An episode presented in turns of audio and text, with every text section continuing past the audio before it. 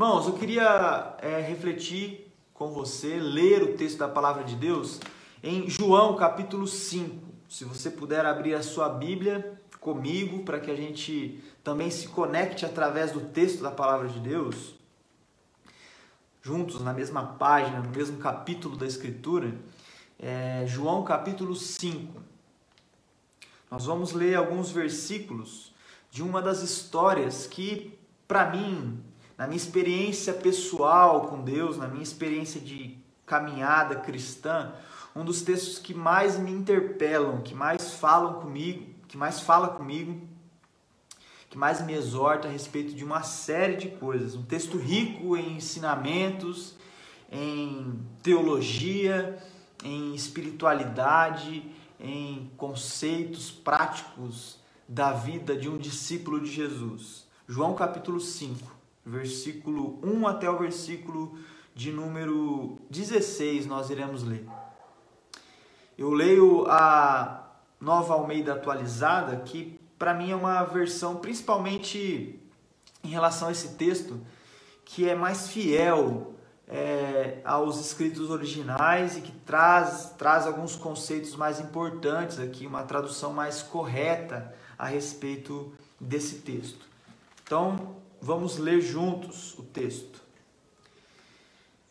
Passadas essas coisas, havia uma festa dos judeus e Jesus foi para Jerusalém. Existe ali, junto ao portão das ovelhas, um tanque chamado em hebraico é, Betesda, o qual tem cinco pórticos, cinco pavilhões.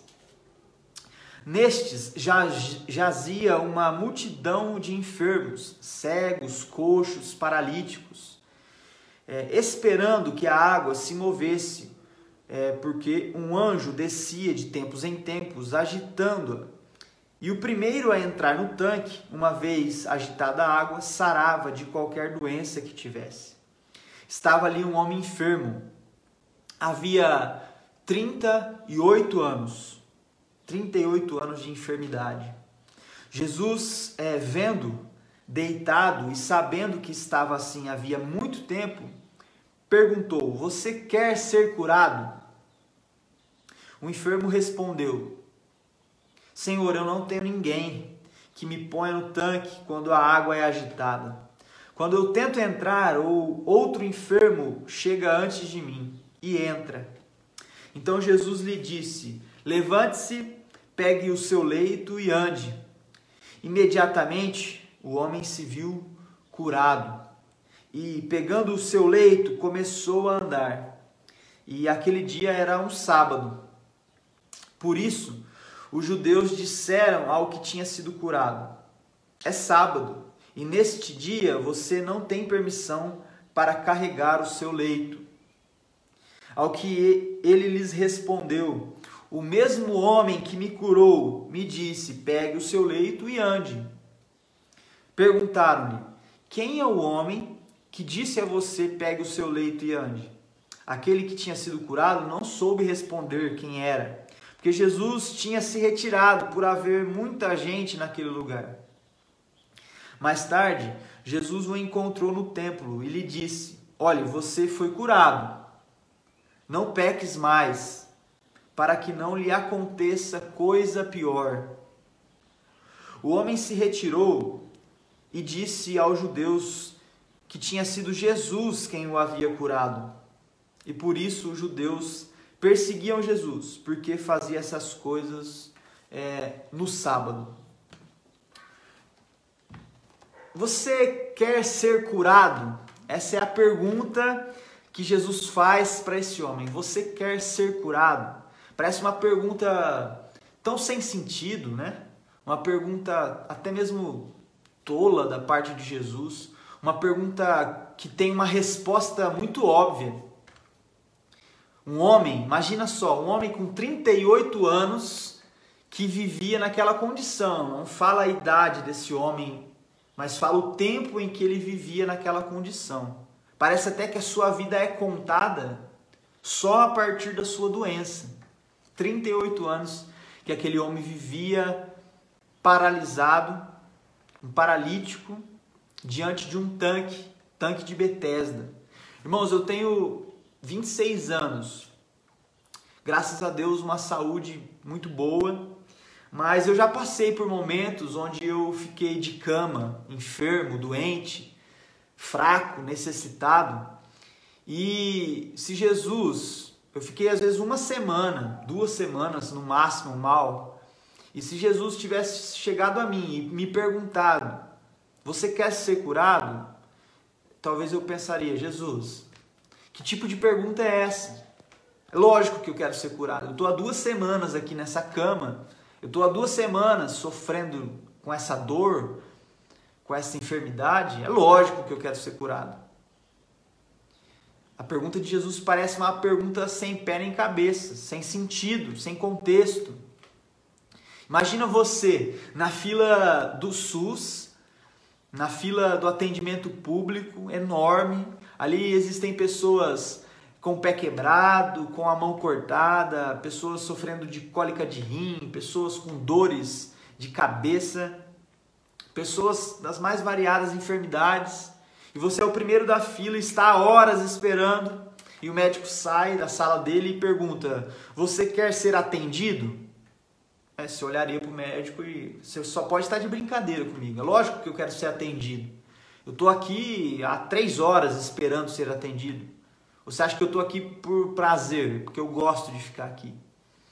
Talvez seria essa a nossa resposta para esse médico do SUS. Talvez seria essa a nossa resposta para Jesus. É lógico, Jesus, que eu quero ser curado. Eu estou há 38 anos aqui. Eu estou uma vida inteira aqui esperando ser curado. E, aliás, esse contexto em que o Senhor está perguntando se eu quero ser curado, não sei se o Senhor percebeu, mas todo mundo aqui quer ser curado. Todo mundo aqui está esperando o momento em que essa água é, vai ser agitada por um suposto anjo, para que alguém possa pular nessa água e ser curado. Então é óbvio que eu também quero ser curado. Talvez poderia ter sido essa a resposta desse homem. Mas por que não foi? E por que é necessário que Jesus tenha feito essa pergunta para esse homem? E por que é necessário que Jesus faça essa pergunta para mim e para você? Por que, que nós não conseguimos responder a essa pergunta de forma objetiva, como esse homem não conseguiu responder? Ele poderia também ter dito: Sim, Senhor, eu quero ser curado. Simplesmente. Mas ele deu uma outra resposta. E a gente vai então expor esse texto e prestar atenção em algumas informações para que a gente possa compreendê-lo melhor e aplicá-lo melhor à nossa vida. É, a primeira coisa importante a, a se destacar aqui é que nós estamos no Evangelho de João. O Evangelho de João, como nós sabemos, é um evangelho único peculiar, ele, ele foi escrito de forma peculiar e única. E outra informação importante, esse evangelho, segundo João, foi escrito no fim da vida de João. João era um idoso, João era um grupo de risco.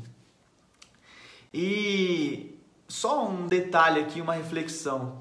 Muitas vezes, durante essa pandemia, eu li, eu vi ouvi pessoas falando, por exemplo, que ah, o coronavírus é, não é tão letal assim, ele só mata idosos, só gente velha já. E gente velha não tem mais valor produtivo para a sociedade, gente velha não tem mais é, como contribuir positivamente para a sociedade. João quebra esse paradigma um senhor, um idoso, um grupo de risco. Ele não escreve só o Evangelho de João, ele escreve as três cartas de João, que nós temos ali no fim do Novo Testamento, e o livro de Apocalipse.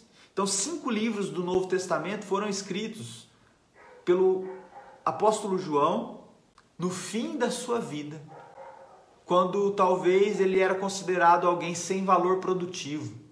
E quero te dizer então, idoso, é, que está nos assistindo, que está acompanhando essa live, que vocês têm sim valor produtivo e a sua vida pode ser uma bênção na vida de muitas pessoas, assim como a vida de João foi, independente da sua idade e da sua condição física. João, um idoso, escreve esse evangelho.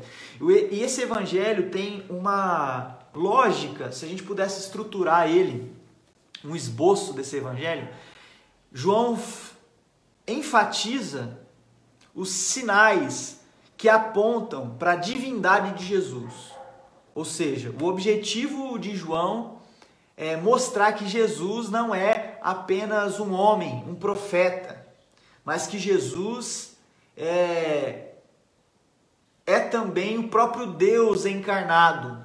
Jesus tem a sua natureza divina e ele divide em oito principais sinais, né? E esse que nós estamos lendo é o terceiro desses sinais. O primeiro é a transformação da água em vinho em Caná da Galileia. O segundo é a cura de um filho de um oficial romano, uma cura à distância. E o terceiro é esse que nós estamos lendo, a cura de um paralítico em é, Betesda. E tem uma, um contexto importante para que nós precisamos ressaltar aqui, é que Jesus ele está caminhando, ele está fazendo uma jornada. E essa jornada é uma jornada que revela o poder de Deus de forma progressiva, mas também é uma jornada que vai causando um impacto sociopolítico, um impacto religioso muito grande em Israel. Rapidamente observe comigo, Jesus começa então o seu ministério na Galiléia, em Caná da Galiléia, seu primeiro milagre. Caná da Galiléia está no norte, é, a Galiléia está no norte, Jesus começa ali a se revelar como Filho de Deus, ou como próprio Deus. E ele começa ali onde é, habitam os judeus que na verdade nem são considerados assim tão judeus. Gente impura, gente menosprezada, gentios, gente da ralé da religião judaica. E aí Jesus se revela nesse lugar. Aí Jesus desce para o sul, em Jerusalém. Nessa primeira descida de Jesus, ele, naquele momento épico em que ele vira as mesas dos comerciantes e manda que e fala para que eles possam destruir o templo, porque ele reconstruiria aquele templo em três dias. Isso causou um impacto político é, sociológico enorme, religioso enorme. Então essa primeira impressão de Jesus que ele deixou em Jerusalém não foi muito boa. Aí Jesus retorna para o norte. Só que antes de chegar no norte, ele para em Samaria. Samaria é o meio termo entre, o sul e o norte.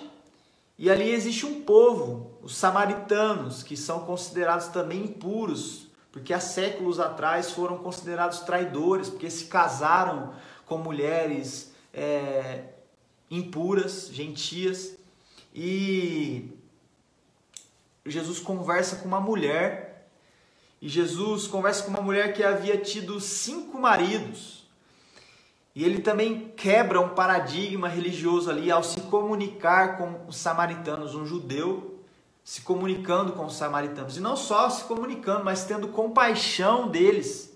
Essa mulher revela quem ela descobriu que Jesus era e os samaritanos são impactados pelo evangelho. Aí Jesus volta, continua sua jornada e vai para Galiléia mais uma vez, norte. Lá ele cura um oficial, o filho de um oficial romano. Isso tem um outro impacto também é, político, sociológico gigantesco.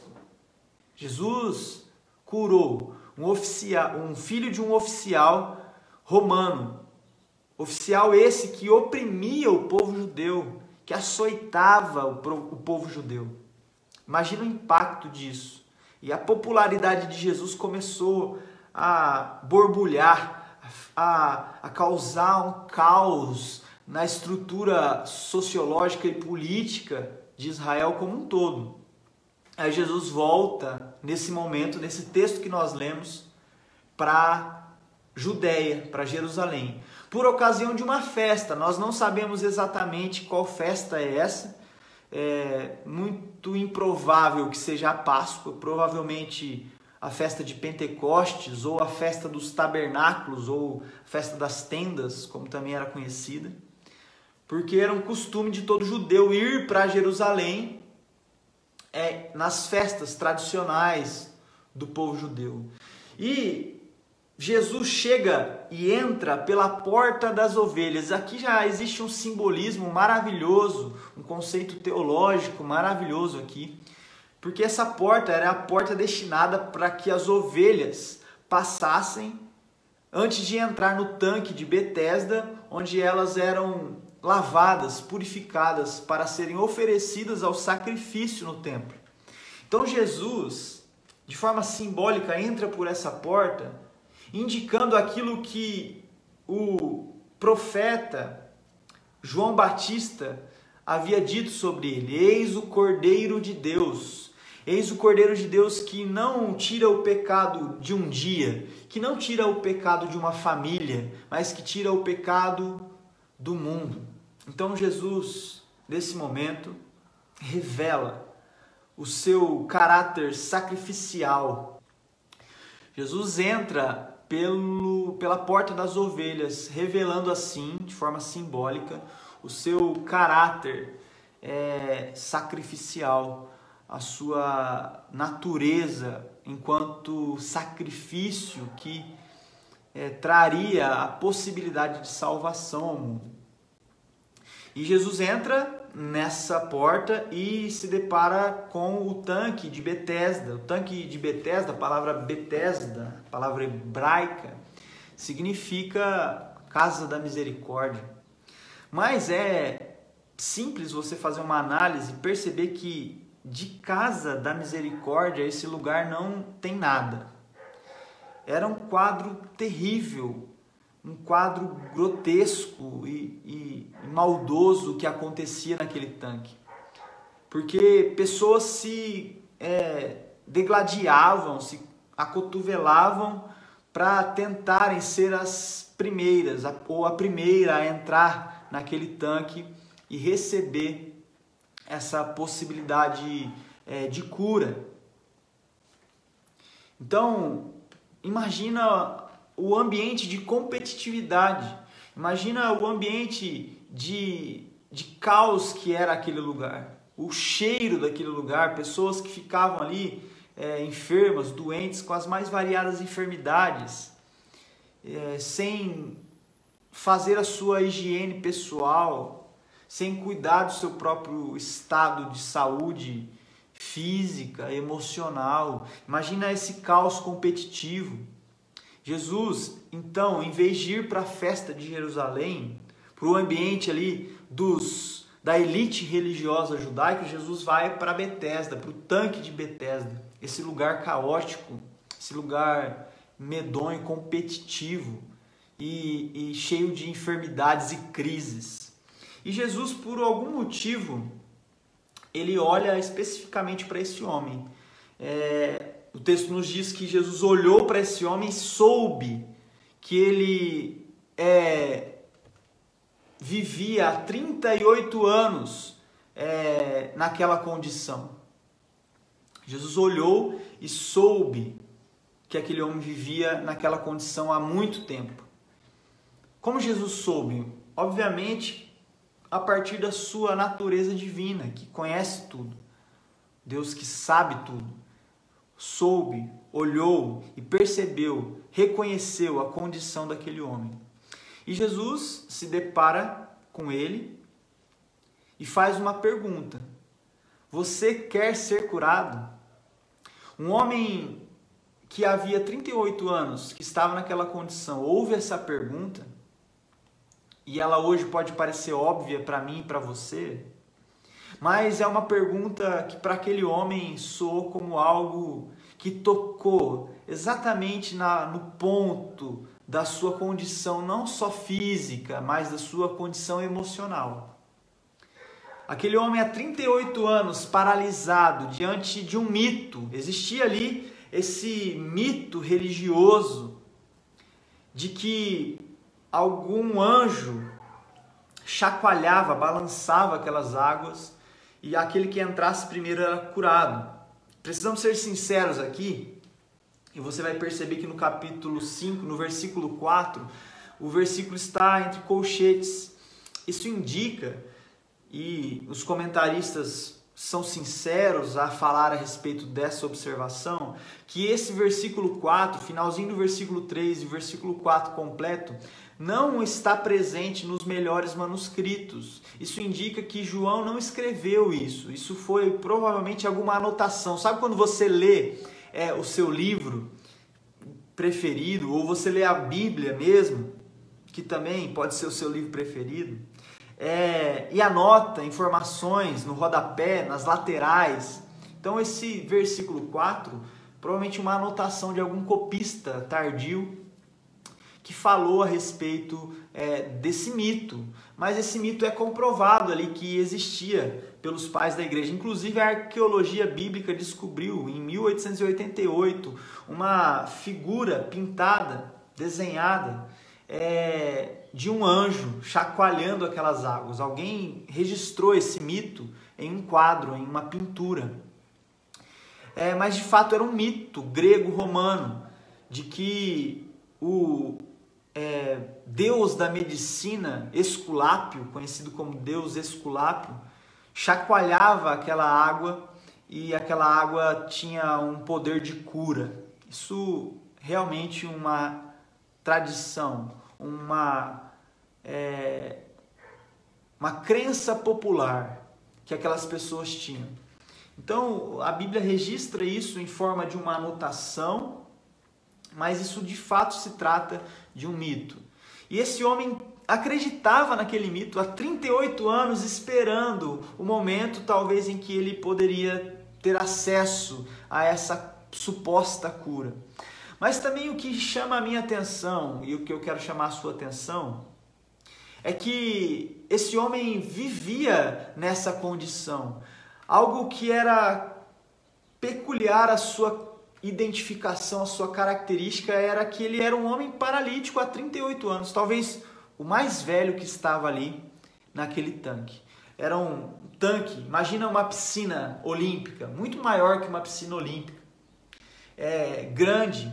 Em volta desse tanque existia pavilhões, ou seja, varandas cobertas para que esses enfermos pudessem ficar ali abrigados, mas também para que os judeus ficassem abrigados.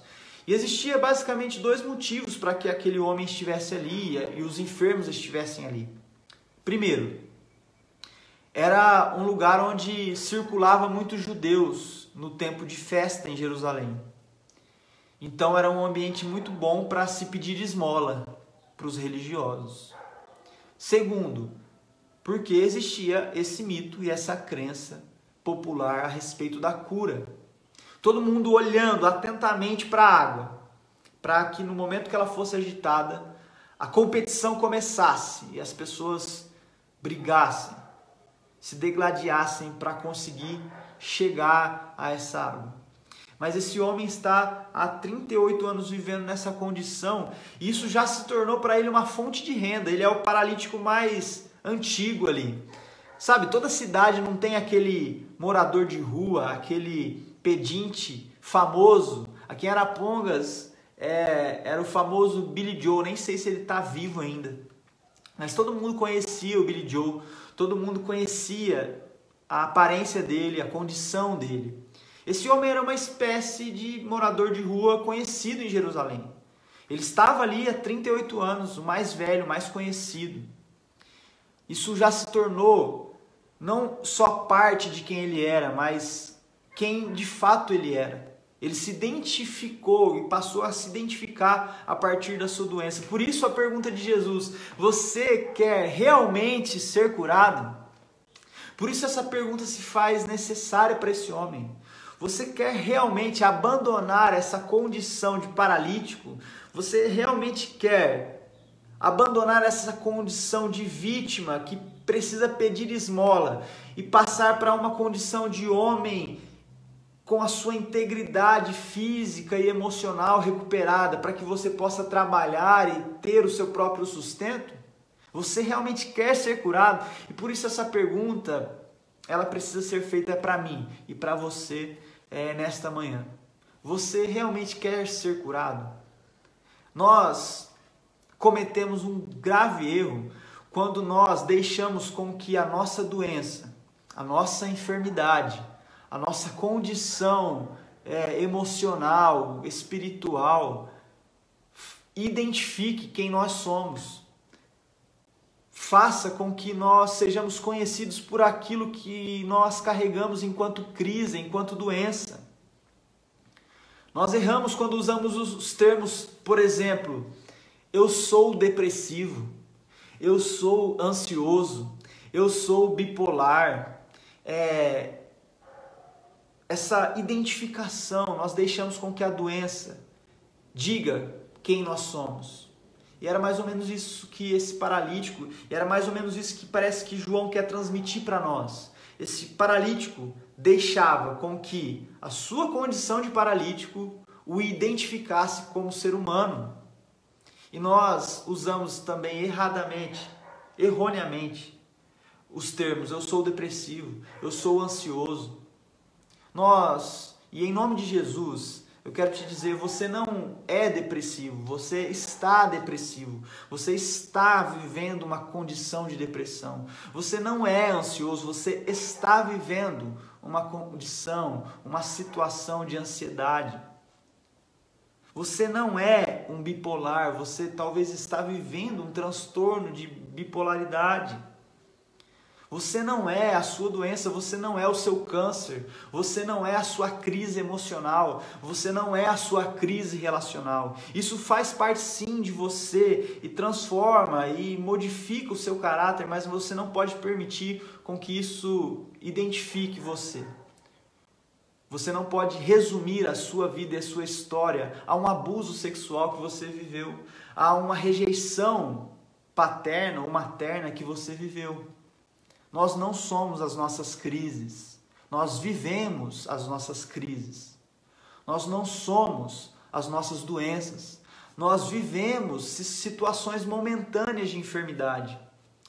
Aqui é engraçado que existe uma situação de egolatria, né? Não sei se você talvez já ouviu esse termo, mas diferente de egoísmo. Egoísmo é aquela pessoa narcisista que é, pensa só em si mesma, que, que pensa só nas suas vontades e se deleita apenas em si mesma. A egolatria é aquela pessoa que idolatra quem ela é idolatra a sua condição. E parece que esse homem vive uma situação de egolatria. Ele gostava, parece, da sua condição de paralítico. E muitas vezes, e de forma inconsciente, em nome de Jesus, eu quero não quero julgar ninguém aqui e nem mesmo me auto-julgar, porque muitas vezes inconscientemente nós vivemos isso. Nós idolatramos a nossa doença emocional ou física nós idolatramos a nossa condição de rejeitado, de abusado, de abusada. Nós idolatramos inconscientemente a nossa condição de depressão, de ansiedade. E isso é um erro que nós cometemos. Por isso a pergunta: você quer ser curado? E eu repito, você quer realmente ser curado? Você quer sair dessa condição depressiva, dessa condição de ansiedade? Você quer abandonar essa condição de vitimismo que talvez a doença e a enfermidade gerem em você? A pergunta que Jesus fez para esse homem impactou o coração e a consciência dele.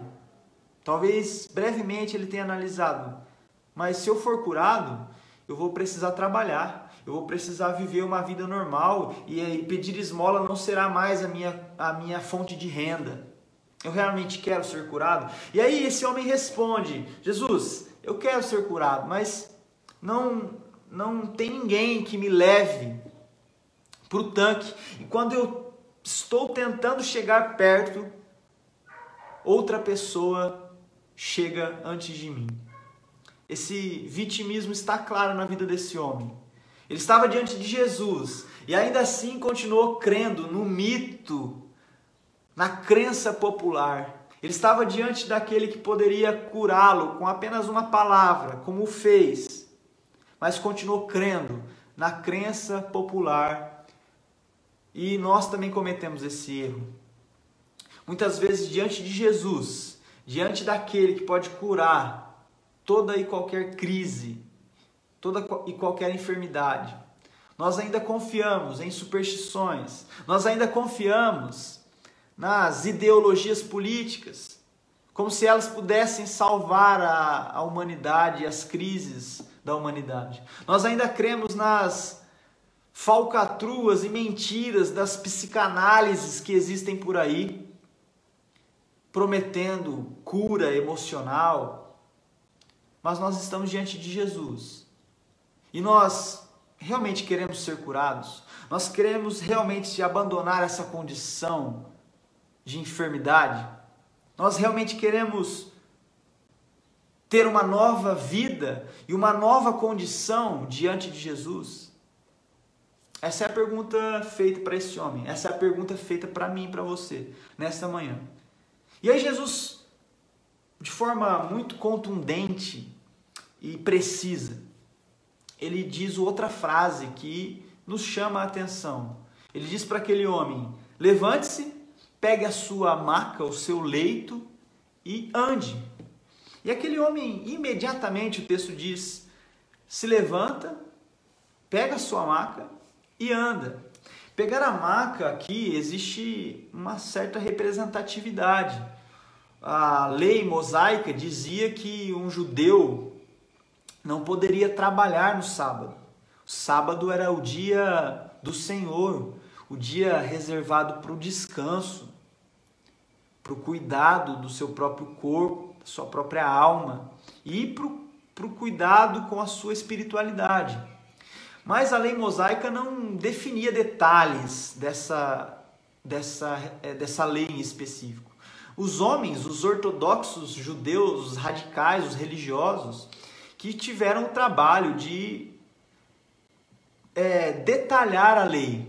E existia aproximadamente 39 tipos de restrições que um judeu é, tinha no sábado. Uma delas é que ele não poderia carregar um leito ou sacolas no sábado. Impressionante essa capacidade dos religiosos de ser legalista, de serem religiosos ao extremo e até mesmo distorcer a lei que o próprio Deus havia deixado no Antigo Testamento. Mas o, fato é que quando um judeu, um desses judeus ortodoxos, viram esse homem andando e carregando a sua própria maca, e, a, e carregar a sua maca ali tinha um simbolismo de testemunhar, ó, antes essa maca servia para que eu ficasse deitado, estendido, paralisado, abandonado na minha condição, mas agora Jesus me curou e eu carrego essa maca por onde eu vou. Esse simbolismo maravilhoso de testemunho que Jesus pede para que esse homem faça, levante, não deixe sua maca aí, carregue ela para que as pessoas vejam que agora você anda e certamente esse judeu que encontra esse ex-paralítico, ele conhecia aquele homem. Ele sabia que aquele homem era aquele homem que há 38 anos estava naquela condição. Mas o impressionante é que esse homem não se atenta ao fato de que aquele que estava há 38 anos paralisado fisicamente, mentalmente, sem esperança, agora estava andando feliz com um sorriso no rosto. E o que é, chama a atenção daquele judeu é: você está carregando uma maca, você está fazendo algo que é proibido na religião judaica. E aqui existe uma clara diferença que eu quero fazer e quero refletir com cada um dos irmãos que nos acompanham.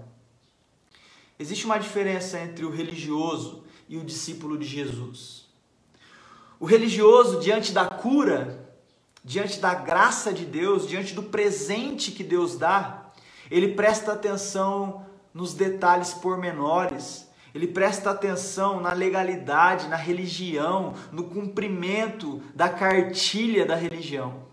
O discípulo de Jesus não. O discípulo de Jesus se alegra dar graças a Deus pela cura, pela dádiva, pelo presente. Talvez se um discípulo de Jesus genuíno tivesse encontrado aquele homem, teria dito: Glória a Deus, você está curado. Há 38 anos você sofria com essa enfermidade.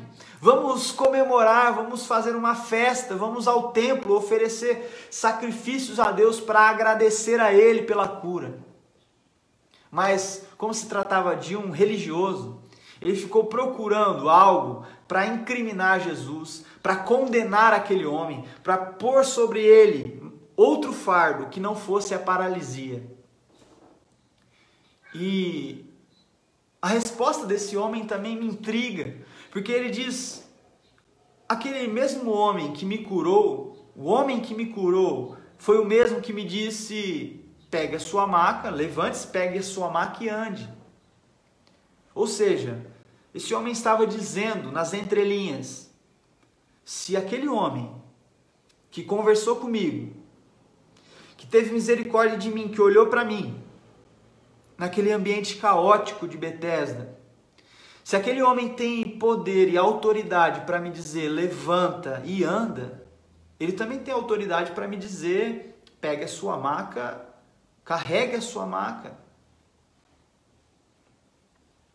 E mais uma vez, o foco do judeu, do religioso, ortodoxo, do radical é, mas quem foi o homem que disse para você pegue a sua maca e ande.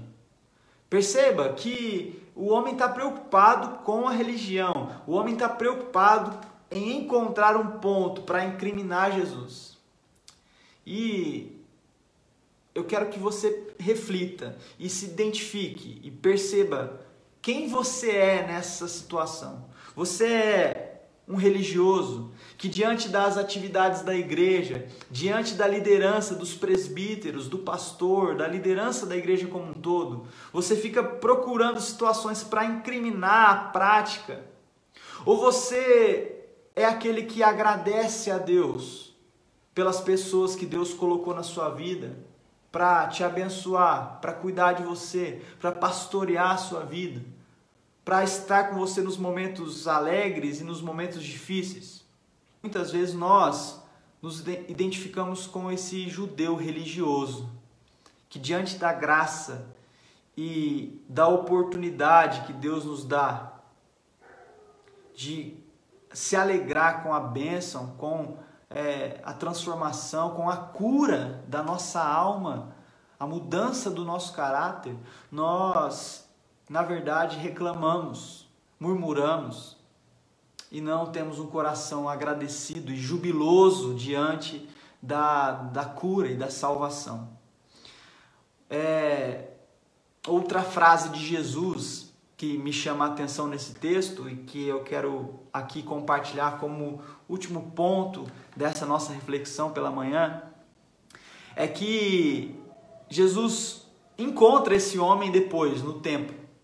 O texto não nos diz se é logo no mesmo dia, no dia seguinte, mas Jesus encontra esse homem no templo novamente, agora em pé, agora não mais prostrado, não mais deitado, mas encontra esse homem numa condição de integralidade da sua saúde. E ele fala uma frase também muito contundente para esse homem e tem implicações teológicas e práticas para a nossa vida nos dias de hoje. Ele diz assim: não peques mais. Olha, você está curado, mas não peques mais para que algo pior não lhe aconteça. Essa frase de Jesus chama a atenção, inclusive, dos teólogos, dos estudiosos, dos biblicistas. Jesus aqui está querendo dizer, então, talvez que a enfermidade que aquele homem enfrentava há 38 anos era uma consequência de algum pecado cometido por ele no passado? Certamente não. O que Jesus estava falando aqui era da sua condição. Aquele homem voltou para Jerusalém e estava no templo por qual motivo? Alguns comentaristas dizem é, que aquele homem estava lá no templo para continuar pedindo esmola, Afinal, ele não era mais um paralítico, mas ele era um homem pobre, nunca trabalhou na sua vida. Não tinha condições ainda de conseguir um trabalho em Jerusalém ou nas cidades vizinhas. E ali estava, aproveitando do momento da festa para continuar pedindo esmola. E Jesus olha para ele: Meu irmão, você foi curado. Não peques mais, saia dessa condição de vítima. Saia dessa condição de doente, de paralisado na sua vida e na sua alma e no seu caráter. E Jesus não estava falando aqui de algo pior, no sentido de uma enfermidade pior, no sentido de uma doença mais rigorosa e mais séria. Jesus estava falando aqui da morte eterna, da condenação, do inferno. Irmãos, muitas vezes nós queremos ser curados. Nós dizemos, sim, eu quero ser curado. Eu quero receber a, a graça de Deus e ter a minha enfermidade, seja ela física ou emocional, curada. Mas nós não queremos é, a salvação. Nós não queremos é, ter esse, essa mudança de mente, essa mudança de condição que Jesus nos oferece a partir do seu sacrifício, da sua morte, da sua ressurreição. A nossa mente paralisada, as nossas pernas se movem, nosso físico, a nossa vida é integralmente saudável, porém a nossa mente paralisada numa condição de pecado e de miséria. É, a pergunta também é: você quer ser curado? Você quer ser curado não só da sua doença física ou emocional, mas você quer ser curado da sua condição de pecador e pecadora. Você quer realmente viver essa experiência de transformação do seu intelecto, da sua mente, da sua condição? É, o que é pior, irmãos? 38 anos paralisado ou uma eternidade distante de Deus? O que é pior? Um teólogo conhecido chamado John Piper diz que quanto mais nós conhecemos a seriedade da nossa doença, mais admirados nós ficamos com a grandeza do nosso médico. Essa frase marcou a minha vida e chama a minha atenção sempre que a leio e que relembro. Quanto mais nós temos noção da nossa condição e da complexidade da nossa doença, mais nós ficamos admirados com o tamanho e a grandeza do nosso Deus. A nossa condição, a condição daquele homem não era apenas de paralisia física, era um homem perdido, um homem que tinha suas esperanças é, ressequidas, era um homem que tinha suas esperanças pisoteadas, pela competição do tanque de Bethesda. Era um homem que tinha, em vez de esperança, o desespero. E nós também. Nós não só sofremos com câncer, nós não só sofremos com a depressão, nós não só sofremos com a ansiedade, com a bipolaridade, com ah, os processos de rejeição, de abuso. Nós, essas coisas são consequências de uma condição muito mais triste e caótica. É a condição de pecador e pecadora que eu e você temos. Em nome de Jesus, eu pergunto mais uma vez: você quer ser curado? Você quer abandonar essa condição? Você quer ter a sua vida transformada por Jesus? E se livrar não apenas das suas doenças físicas e emocionais, que são momentâneas e que não definem quem você é, mas também ter a sua vida restabelecida, vida abundante em Jesus e desfrutar da grandeza do nosso médico, que é Jesus. Jesus curou esse homem da condição em que ele estava, não só de paralítico, mas de pecador. Jesus quer curar a minha vida, a sua vida, das nossas crises, mas também do mal pela raiz, tirar o pecado e a condição de pecadores, nos reconciliando com Deus a partir da obra redentora de Jesus Cristo na cruz. Então, em nome de Jesus, reflita sobre essa pergunta que Jesus faz para mim e para você. Você quer ser curado? Você quer abandonar essa condição que você está? Paralisado, paralisada pelas crises da vida, pelas mais variadas depressões que você vive na sua alma, mas você também quer experimentar da salvação, da graça e da misericórdia de Deus sobre você e abandonar a condição de vítima e viver uma vida agora restabelecida, grato a Deus, reconhecendo que ainda continua sendo um pecador, mas transformado gradativamente pela graça e pela misericórdia de Deus. Amém e amém.